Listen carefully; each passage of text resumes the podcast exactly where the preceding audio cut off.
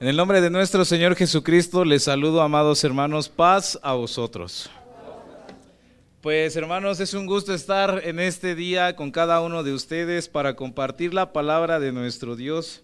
Antes de que se me olvide, también reciban un saludo de la Iglesia de Dios en Morelia y de nuestro hermano ministro Encarnación González. Paz a vosotros, hermanos. Muy bien, antes de que ocupen su lugar, Colosenses. Colosenses capítulo 3, hermanos, vamos a leer el verso 14 porque ese es el lema de, este, de esta reunión. Por lo regular los directores siempre nos lo recuerdan, pero creo que el director se le olvidó, o espero que no. Pero bueno, vamos a ver. Colosenses capítulo 3, ¿qué les dije? 3.14. Vamos a centrarnos ahí, hermanos. Colosenses capítulo 3, versículo 14. ¿Estamos en la cita, hermanos? ¿Sí? Denme un segundo porque yo no. Y la palabra de nuestro Dios dice de la siguiente forma, y sobre todas estas cosas, vestíos de caridad, la cual es el vínculo de la perfección. Amén. Ocupen su lugar, hermanos. Gracias. Dice la palabra de nuestro Dios aquí, entonces el apóstol Pablo empieza a esgrimir, hermanos, unos conceptos que nosotros tenemos que ir eh, poco a poco desmenuzando. Dice el apóstol Pablo, y sobre todas estas cosas, vestíos. Ocupen su lugar, hermanos. Dice vestíos. Cuando uno se viste, hermanos, no sé ustedes, pero eh, yo no me pongo ropa que no me gusta. ¿Ustedes sí? Bueno, llega a suceder, pero por lo ¿y se sienten bien cuando traen ropa que no les gusta? No, ¿verdad?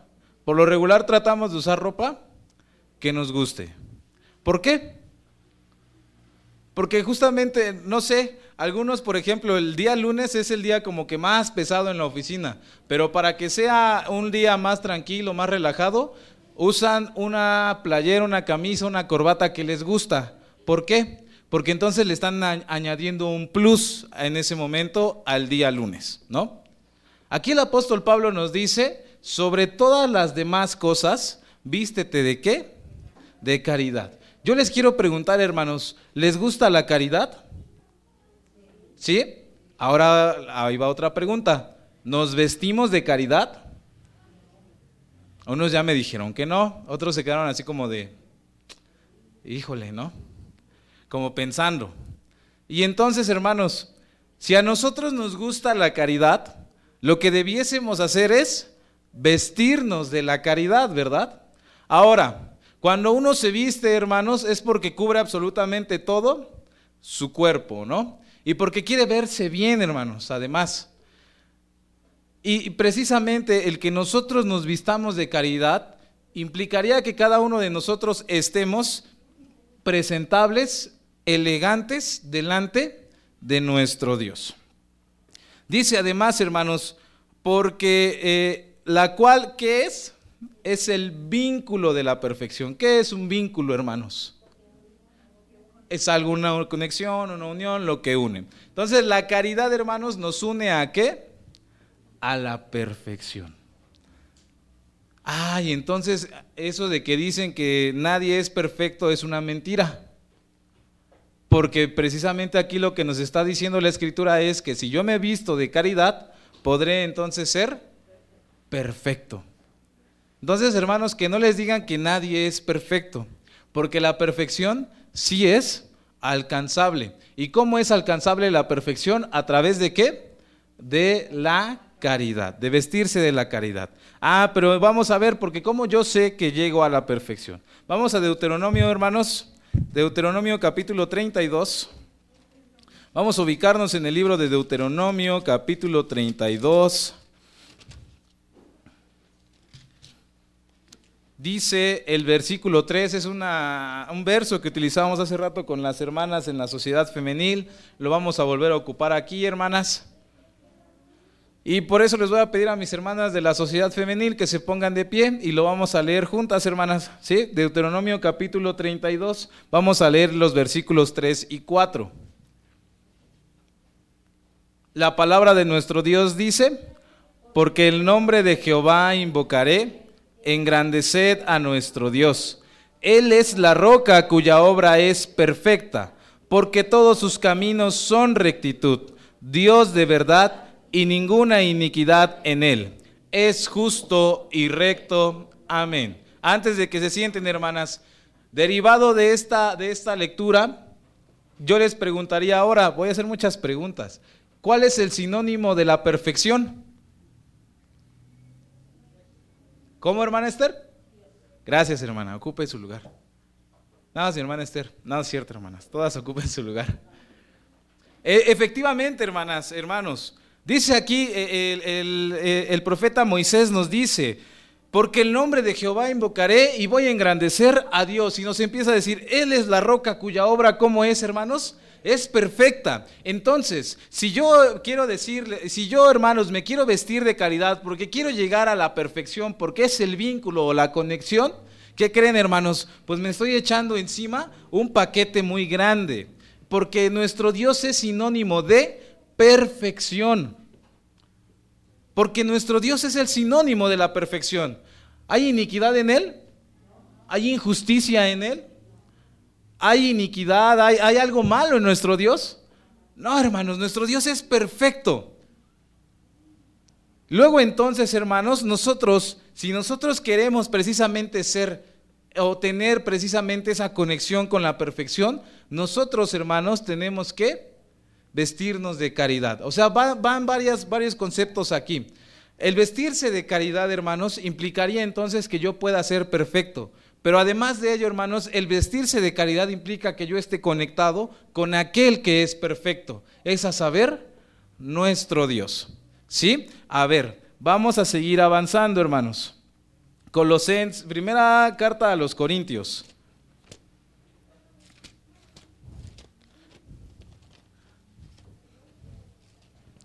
Primera carta a los Corintios, capítulo 13.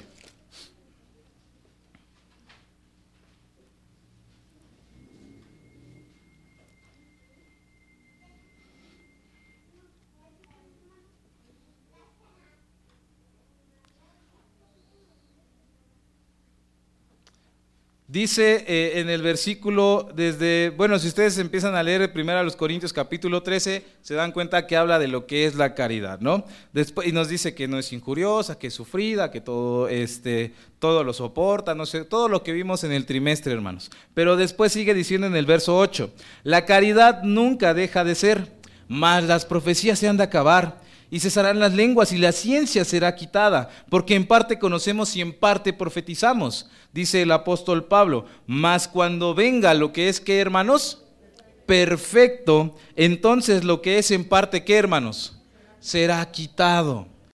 ¿Sí? ¿Qué nos está diciendo aquí el apóstol Pablo, hermanos? Dice, ahorita nosotros o, o hacemos una cosa o hacemos otra. Pero algún día lo que profetizamos se va a terminar. Pero la caridad, decía el apóstol Pablo, ¿qué hermanos? Nunca deja de ser. ¿Sí? Luego entonces dice, mas cuando venga lo que es perfecto, entonces lo que es en parte será quitado. Dice, dice el versículo 12, ahora vemos por espejo en obscuridad, mas entonces, ¿qué hermanos? Veremos cara a cara. Ahora conozco en parte, mas entonces conoceré como qué, hermanos? Como soy conocido, porque todo el mundo conocía a Pablo y sabían quién era Pablo. Yo me imagino que ibas en la calle y decías, ay, este es Pablo. Es, es indudable que este es Pablo, ¿no? Dice aquí, ahora conozco en parte, mas entonces conoceré como yo soy conocido de forma evidente, indubitable. Y ahora permanecen qué, hermanos? La fe, la esperanza y qué? Y la caridad. Estas tres, pero la mayor de ellas es la caridad, hermanos. Ahora bien, ¿qué queremos decir con todo esto? En primer término, hermanos, nos dice aquí que cuando venga lo que es perfecto, lo que es en parte será quitado. Decíamos, ¿qué es perfecto? Nuestro Dios. Cuando nosotros entonces, hermanos, conozcamos a Dios, vamos a conocer absolutamente todo. Absolutamente todo, hermanos. Ahora, ¿Necesitamos nosotros, hermanos, verdaderamente ver a Dios cara a cara en estos momentos? Ojalá pudiésemos hacerlo, hermanos. Ojalá pudiésemos hacerlo, pero creo que no es así. ¿Cómo entonces le podemos conocer? Decía Job, de oídas te había oído, mas ahora mis ojos te ven. ¿Y por qué decía esto el justo Job, hermanos? Si ustedes leen todo el libro de Job, hay un análisis precisamente entre, o un debate entre Job y sus, y sus amigos, y posterior a ello, hermanos, lo que pasa a continuación es que el mismo Dios habla con Job y le empieza a decir, bueno, yo hice esto y soy así y hago esto, yo formé aquello. Al final de todo esto, hermanos, precisamente Job conoce la sabiduría de Dios y dice, de oídas te había oído. Es decir, antes como que sabía que había un Dios. Pero ahora al conocer tu verdad, al conocer tu palabra, al conocer tu amor, mis ojos te ven. Ahora mis ojos te ven.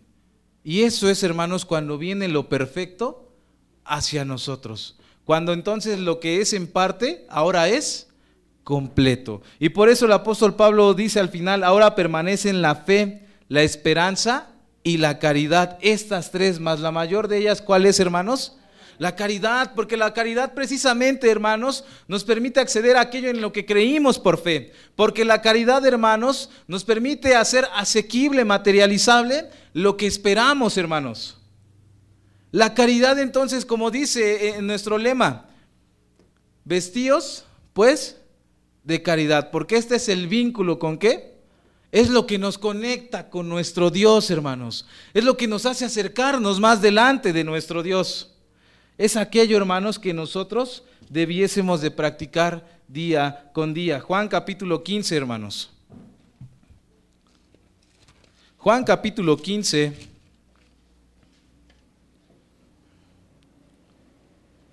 Dice el versículo 10 de la siguiente forma. Si guardareis mis mandamientos, estaréis en mi amor, como yo también he guardado los mandamientos de mi Padre. ¿Y en qué estoy, hermanos? En su amor. Ok, si yo me quiero revestir de caridad, entonces, ¿qué tengo que hacer? Guardar los mandamientos de Dios. Dice, estas cosas os he hablado, versículo 11, para que mi gozo esté en vosotros y vuestro gozo sea cumplido. Y después dice el Señor Jesús, este es mi mandamiento, que qué? Que os améis los unos a los otros como yo os he amado. ¿Se acuerdan, hermanos? Antes el Señor Jesucristo tenía un diálogo con un joven que se le acercaba y le decía, maestro, ¿qué puedo hacer para ganar el reino? Ah, guarda los mandamientos este, honra a tu padre y a tu madre, no matarás, y le dice los mandamientos, maestro, todo esto he guardado desde mi juventud. Este joven se sentía ya del otro lado. Le dice después el maestro, ah, ok, bueno, ahora, ¿quieres ser perfecto? ¿Quieres ser perfecto? Y el joven dice, yo me imagino ese joven pensaba que ya era perfecto, pero cuando el maestro precisamente le pregunta, ah, guarda los mandamientos, pero ¿quieres verdaderamente ser perfecto? Yo me imagino que ese joven entonces dice, ¿cómo? ¿Todavía hay algo más? Y el Señor Jesucristo le dice, sí, vende todo lo que tienes y dáselo a los pobres. ¿Este joven se perfeccionó? No, hermanos, no se perfeccionó porque no vendió todo lo que tenía. Dice entonces el versículo 12, este es mi mandamiento, que os améis los unos a quienes, a los otros, hermanos, lo que el Señor demandaba ahora, el Señor Jesucristo demandaba de este joven, era que amara a los otros, que los amara, hermanos. Pero en ese momento este joven perdió ese, esa oportunidad de ser perfecto. Volvemos a lo mismo, revestidos de caridad, porque es que, hermanos, el vínculo de la perfección. Dice el versículo 13, nadie tiene mayor amor que este, que ponga alguno su vida por sus amigos. Vosotros sois mis amigos si hicieres las cosas que yo os mando. Cuando era la cena, hermanos, les preguntaba, bueno, el Señor Jesucristo llegaba con sus discípulos, pero no era un convite con sus discípulos. No era un convite de mayor a superior, digo, de, de mayor a inferior. era, hermanos, una cena entre amigos. Era una cena entre amigos.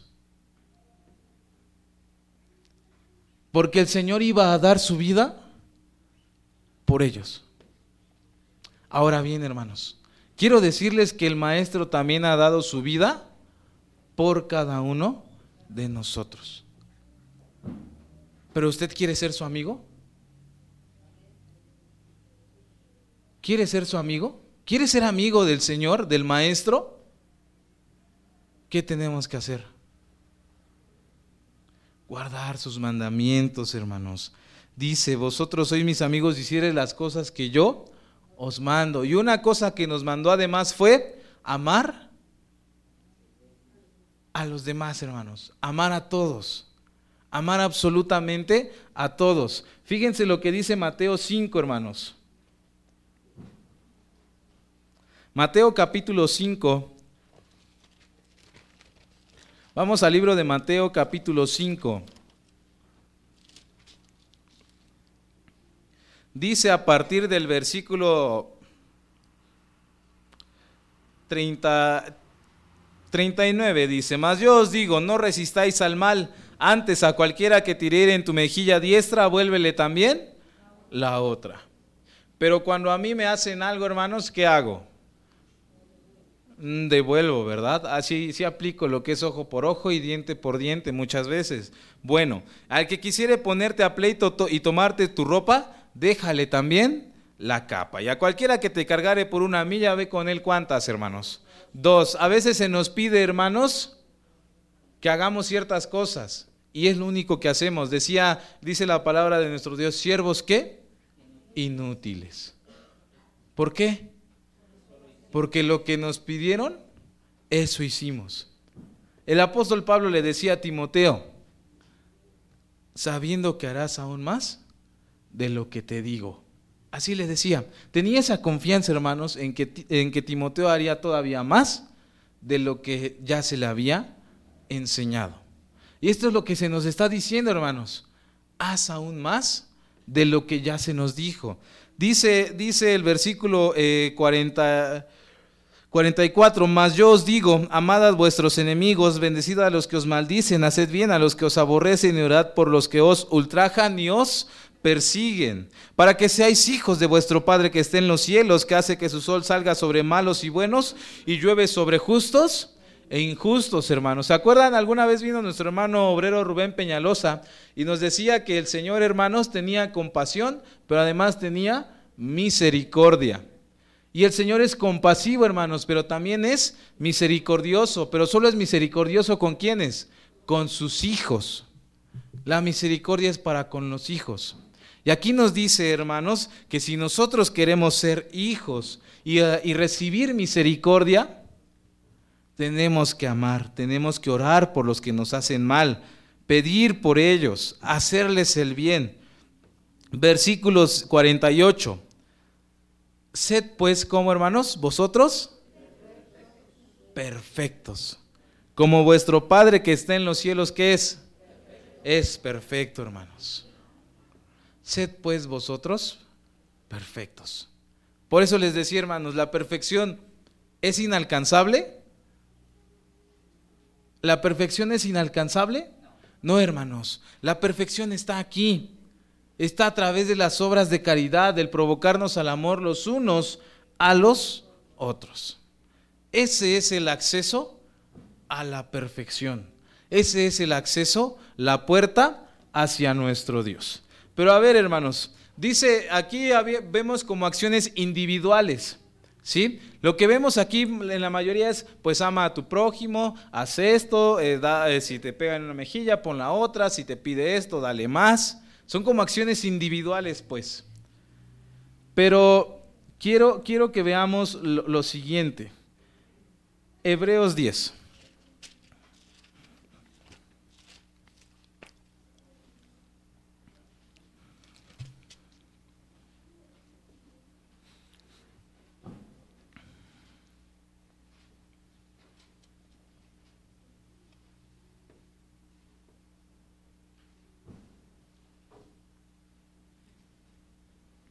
Hebreos 10 dice el versículo 20, 22, 23 dice, mantengamos firme la profesión de nuestra fe sin fluctuar, que fiel es el que prometió. Y considerémonos los unos a los otros para provocarnos a qué, hermanos? Al amor y a las buenas obras. Lo que aquí el apóstol Pablo le dice a todos los hebreos que estaban, hermanos, en el Asia Menor, es que primeramente no olviden esa vocación y que además, hermanos, su fe no fluctúe. Porque la fe, hermanos, se traduce a través de las obras. Ah, entonces si yo estoy haciendo obras, no puedo estar nada más así yo solito haciendo obras, sino que dice después el apóstol Pablo y considera a los unos, a los otros, ¿para qué, hermanos? ¿Para provocarlos a ira? No, para provocarlos al amor, es decir, invítalos a que amen contigo. Invítalos, hermano, a que se perfeccionen contigo. Invítalos para que juntos accedan a aquel canal que nos permite ver a nuestro Dios. Porque hermanos, yo no sé si ustedes quieran que cuando sea el reino de nuestro Dios, el hermano que esté enfrente, atrás o que ven en sus pantallas, no esté. ¿Les gustaría, hermanos, que quede ese hueco de mi hermano ministro, de mi hermana Miriam, de mi hermano Pedro, de mi hermano Tony, de mis hermanas Tiscareño? ¿Les gustaría, hermanos? ¿Nos gustaría llegar juntos? Sería maravilloso, hermanos, que llegásemos todos juntos a ese momento. Pero ¿cómo lo vamos a hacer? No solamente se trata de decir, bueno, yo individualmente hago esto y esto y esto, sino que también quiero, por amor a mis hermanos, que ellos se perfeccionen juntamente conmigo. Proverbios, eh, no, Nemías, hermanos. Nemías capítulo 2.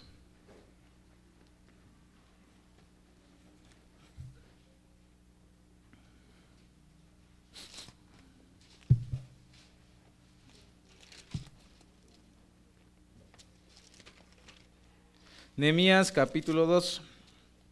Era una pregunta que veíamos hace rato que decía, ¿quién había incitado a los hebreos a construir? ¿Qué, hermanos? Los muros, ¿verdad? Esdras construye el templo, Nemías los muros. ¿Sí? Ok, muy bien. Dice entonces Nemías capítulo 2, versículo 17. Díjeles pues, vosotros veis el mal en que estamos que Jerusalén está desierta y sus puertas consumidas del fuego. Venid y edifiquemos el muro de Jerusalén y no seamos más en oprobio. Si ustedes recuerdan, hermanos, el, creo que era el abuelo de, de Josías, hermano, era Manasés. Sí, ¿verdad? Era su abuelo. Había cometido un pecado muy grande, haciendo que los hijos de Israel cayeran en idolatría.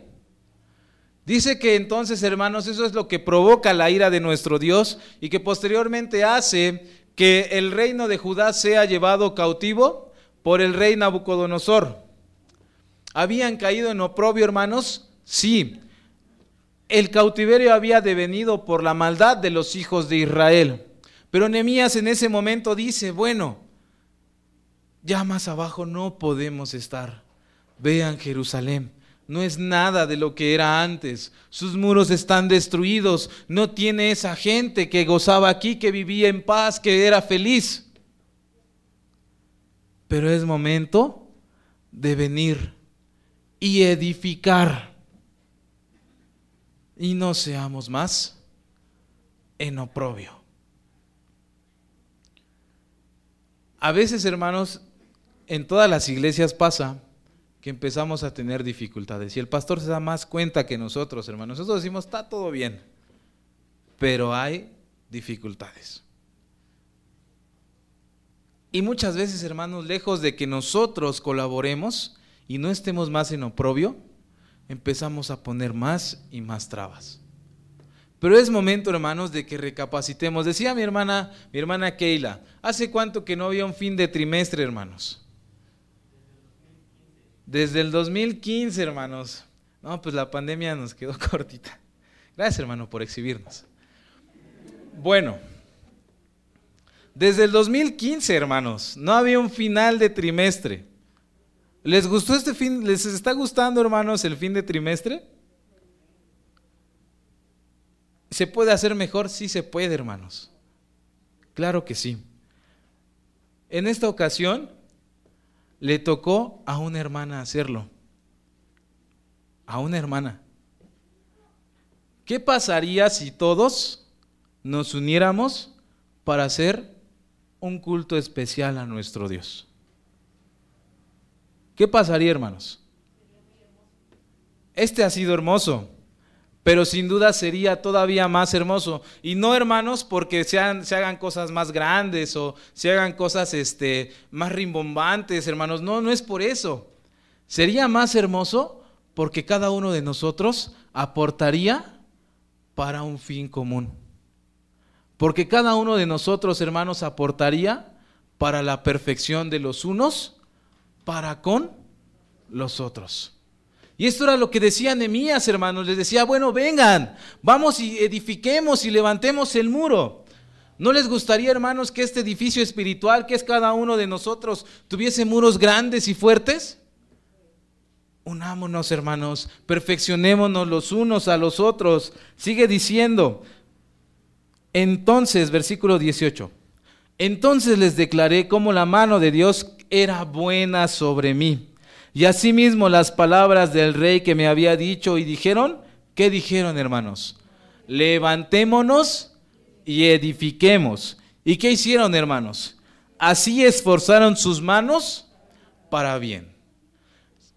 En Génesis hermanos, Dice la palabra de nuestro Dios que después de que pase el diluvio, los hombres se reúnen, se juntan y dicen, ¿saben qué? Lo que pasó fue una catástrofe y no podemos volver, a sufrir algo similar. Hay que unirnos y hagamos una torre.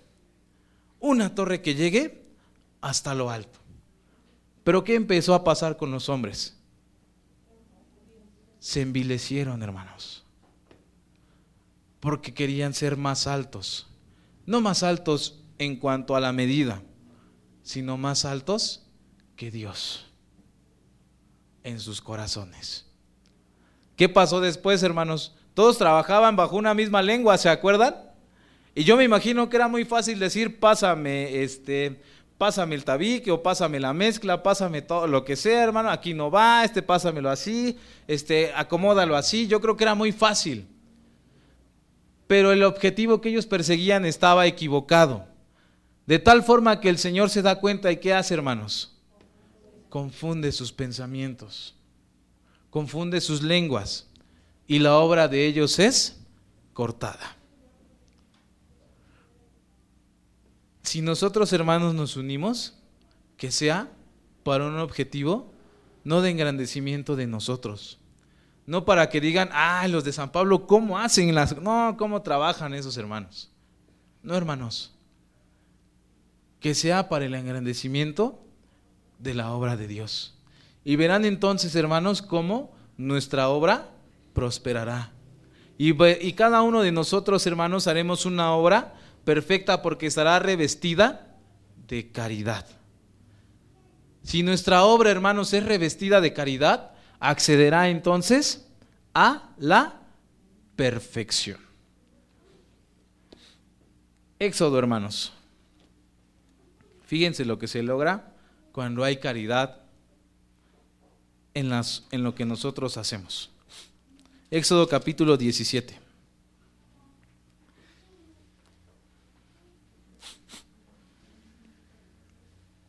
Están los hijos de Israel, acaban de salir, están en Meriba. Y después de ello, fíjense qué momento, hermanos, porque había habido una rencilla, los hijos de Israel demandaban agua. Era un momento en el cual estaban un poco dañados, hermanos, interior e internamente. Dice el versículo 8, y vino Amalek y peleó con Israel en Refidim. Y dijo Moisés a Josué, escógenos varones y sal y pelea con Amalek mañana. Yo estaré sobre la cumbre del collado y la vara de Dios en mi mano. E hizo Josué como le dijo Moisés, peleando con Amalek, y Moisés y Aarón y Ur subieron a la cumbre del collado. ¿Y qué, hermanos? Dice la palabra de nuestro Dios. Y sucedía que cuando alzaba Moisés su mano, ¿qué pasaba? Israel prevalecía. Mas cuando él bajaba su mano, prevalecía Amalek. ¿Y las manos de Moisés cómo estaban, hermanos? Eran pesadas. Estaban pesadas. Yo me imagino que eso también significa que estaban cansadas, hermanas. No tanto que pesaran, sino que estaba cansado Moisés. Sí, por eso las sentía pesadas. Sigue diciendo entonces, por lo que tomaron una piedra y pusieronla debajo de él y se sentó sobre ella. A veces, hermanos, nos cansamos de estar parados en el culto, ¿verdad? O de los que estamos aquí predicando, nos, cansamos igual. Ahora imagínense, hermanos, en el desierto, estar ahí de pie, pero además con las manos alzadas. Bueno, yo me imagino a Moisés cansado, muy cansado, hermanos, muy agotado. Dice, y las manos de Moisés, verso 12, eh, estaban pesadas, por lo que tomaron una piedra y pusieronla debajo de él y se sentó sobre ella. Y Aarón y Ur, ¿qué hermanos? Sustentaban sus manos, el uno de una parte y el otro de la otra. Así hubo, ¿qué hermanos? Así hubo en sus manos firmeza hasta que se puso el sol, hermanos. O sea, todo el día estuvieron ahí, absolutamente todo el día.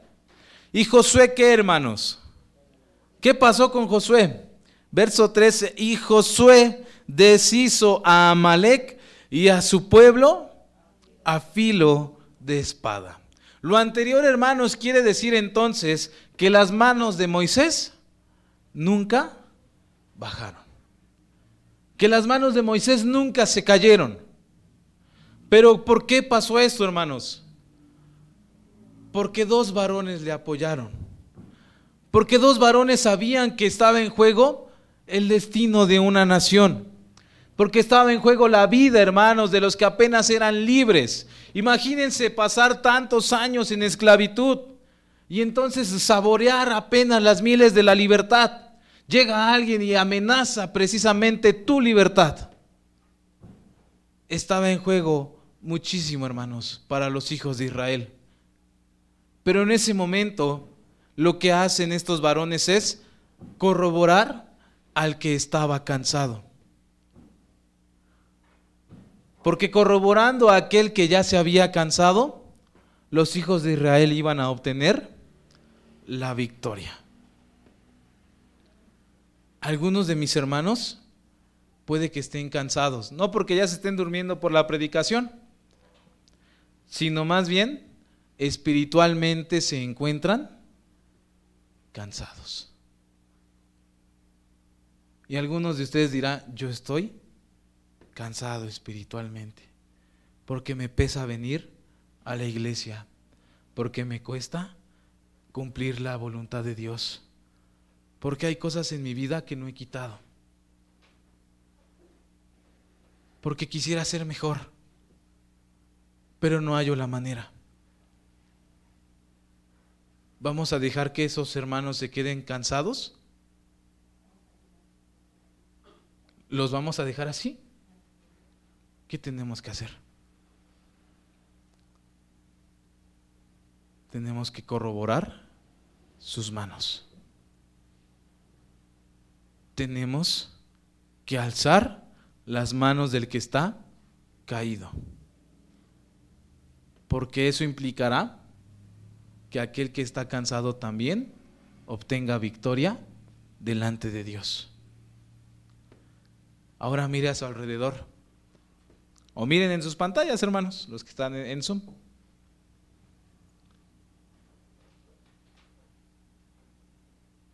Es momento entonces de que todos levantemos las manos del que está a nuestro lado. De que le ayudemos. De que juntos nos levantemos y edifiquemos de que juntos, hermanos, nos perfeccionemos, de que juntos, hermanos, nos revistamos de caridad.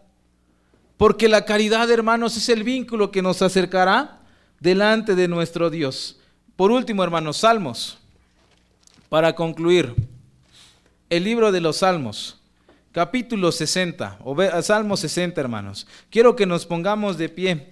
Vamos a ubicarnos en el último versículo de este Salmo, Salmo 60, versículo 12.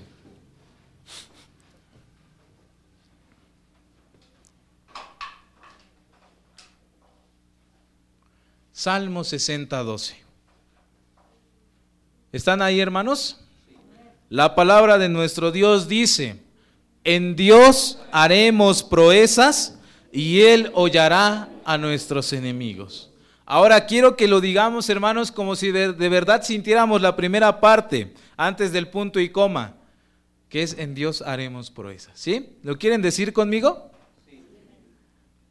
Y decimos, en Dios otra vez, hermanos, como si de verdad quisiera hacer proezas delante de Dios.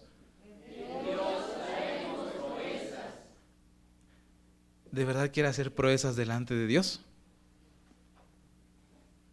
Se puede, hermanos. Lo que hizo el pueblo de Israel fue una proeza. Lo que hizo el maestro entregando su vida, hermanos, fue una proeza. El corroborar, hermanos, a alguien que está cansado es una proeza el llegar juntos, hermanos, a la vida eterna, será una proeza.